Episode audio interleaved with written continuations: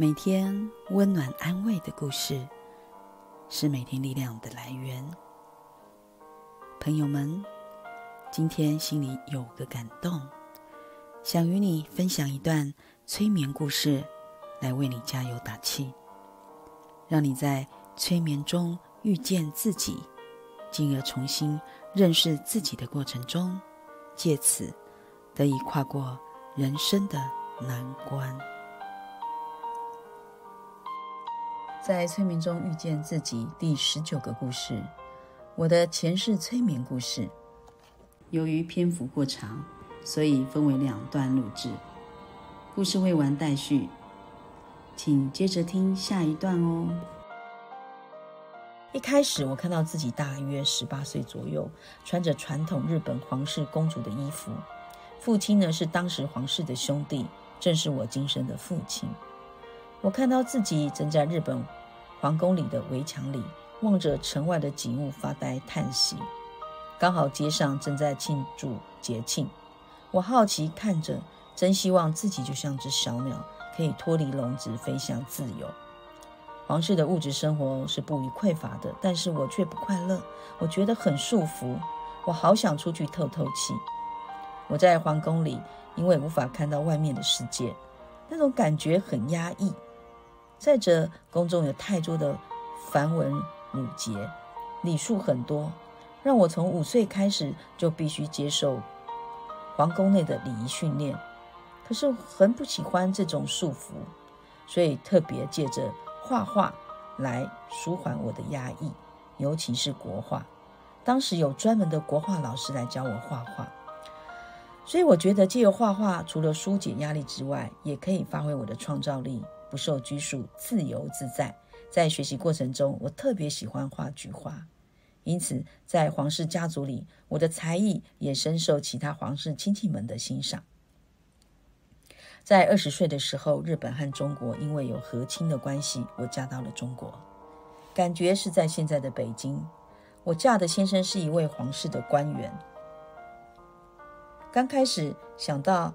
要来嫁到这里的时候是有一点忧伤的，因为我要离开我的父母，心中万般的不舍。但是当我坐船到中国上岸之后，我乘坐轿子看到外面的景观，心里充满了好奇。内心一想到终于可以离开皇室，不再受礼教束缚的时候，脸上便充满着喜悦的表情。这个时候呢，我远远的便看到迎娶我的先生。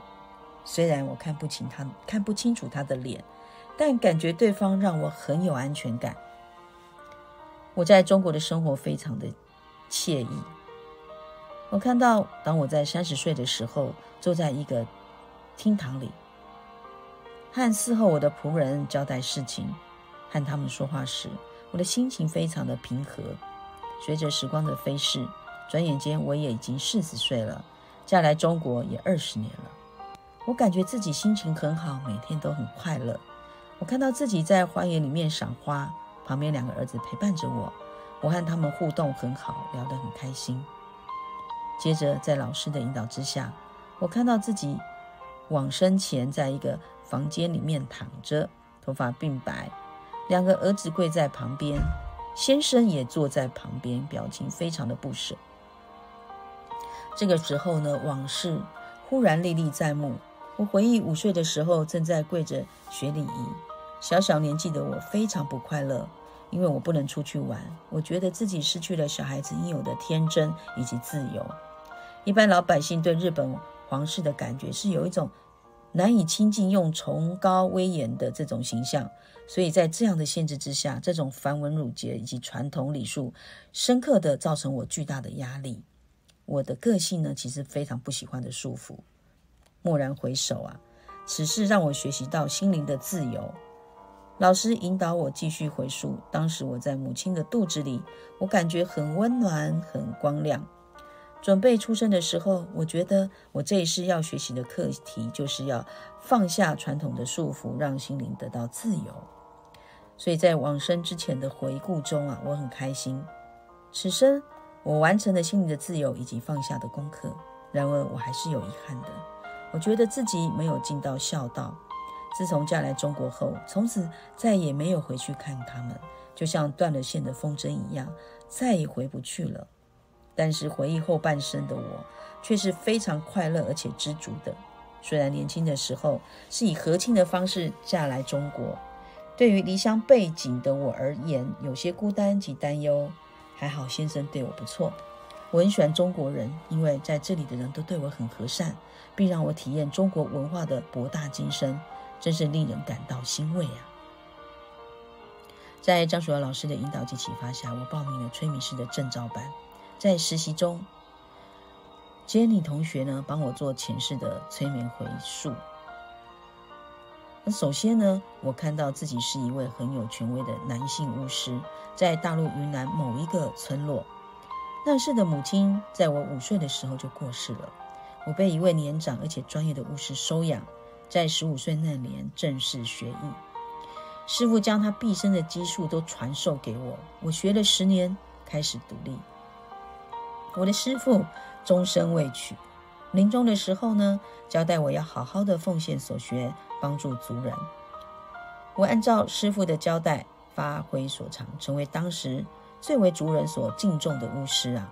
举凡族人的告别式、阳宅净化、药草治病、占卜等，都是我服务的范围。那是我临终的时候，我看到全族人以及徒弟们伤心不已，而我也了无遗憾地离开这一世。所以，我此事的课题就是要学习以及奉献。我的同学在继续引导我，嗯，他带领我往之前的仪式。我看到我是古代的书生，姓苏，一个书香世家长大的孩子。父亲对我期望很高，我也非常的好学。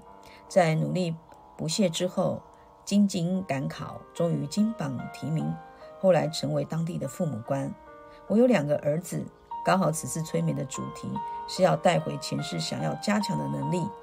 我在那一世呢，带回了老子、庄子少用的梅花易数、孙子兵法、资治通鉴以及列子传、史记，还有中医书籍的能量回到此世。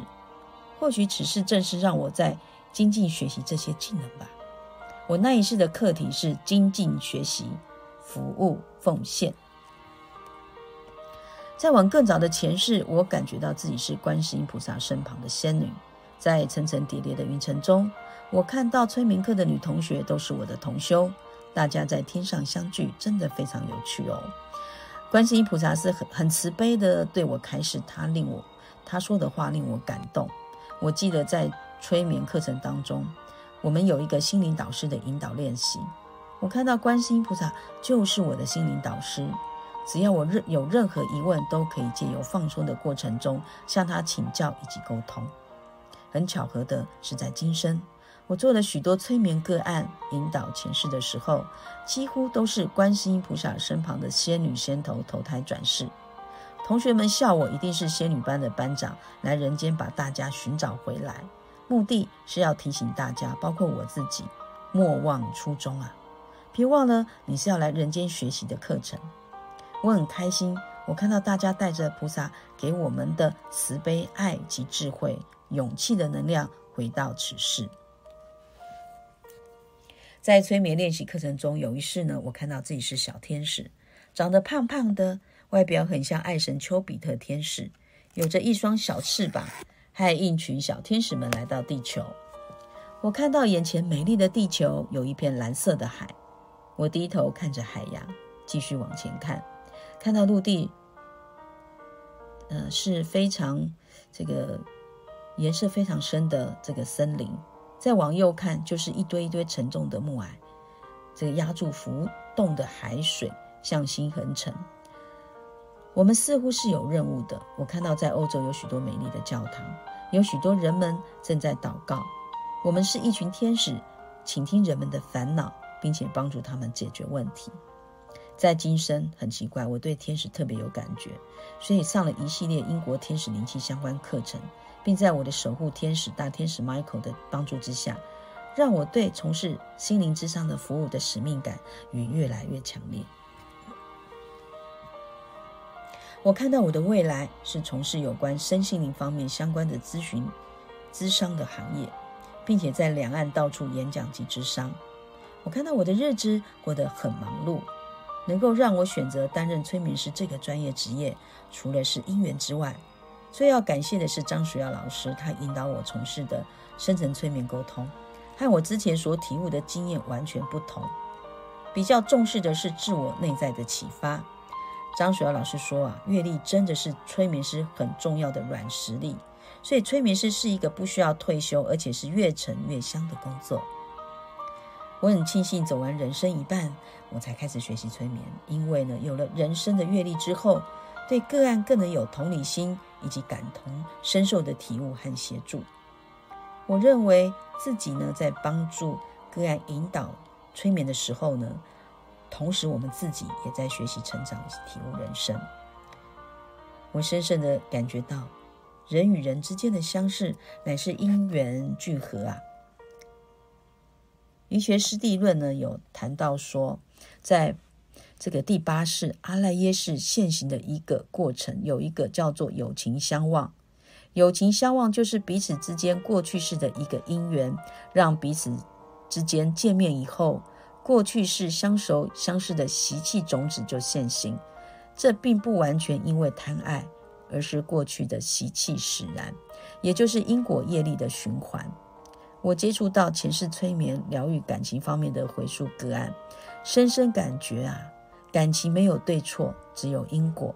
记得已故的陈胜英医生，他曾说：“因为人的爱恨情仇是最容易制造业障的因素。”不慎触犯而不妥不妥善的解决，也许可以让你逃过一时；即使逃过一千年，仍然会冤家路窄，再度相逢。这个时候，双方都可能添加无数的其他牵累，让你这一生过得更辛苦。人与人之间的一切恩恩怨怨，必须要以慈悲、仁爱、宽恕来终结。慈悲、仁爱、宽恕是消除人们业障的第一个药方。忍受冤屈是消除人们业障的第二个药方。如果你今世得到的爱情是苦的，或者觉得对方很可恶，心有不甘，硬要报仇，就会造成更大的业障，不但今后更痛苦，来世也会更凄惨。我们知道宽恕是爱的伟大的医者，经由宽恕的行为，我们可以将自己从痛苦中解放出来，而得到心灵的自由。而透过宽恕治疗，确实可以降低忧郁的程度，是一项有效的心理治疗。在我从事催眠的心理智商中，也常常运用宽恕疗法来帮助个案，效果确实不错哦。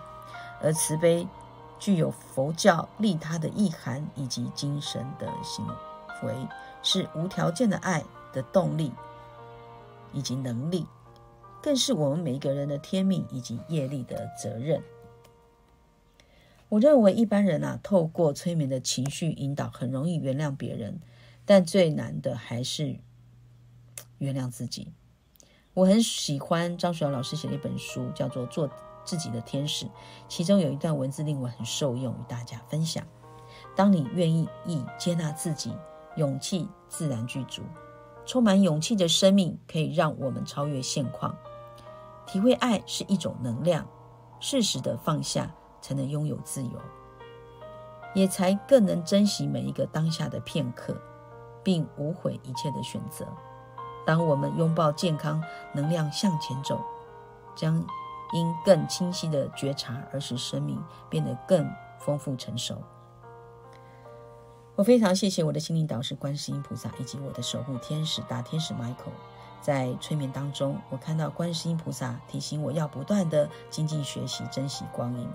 我相信，在观世音菩萨慈悲的白光光照之下，帮助我拿回前世的能力之外，我一定会好好的运用此生，从事这项非常有意义的工作，找回我的小仙棒，来协助人们，协助他他们的问题，并在自助助人中自我帮助以及学习成长，并且让每个灵魂都有自己的小仙棒，自由挥洒他们的能力，来影响美好的。人生契机，这是透过催眠疗愈方式与个案一起展开的前世今生探索之旅，开启内在潜意识，解读人生因果，打开心中纠结的故事篇章。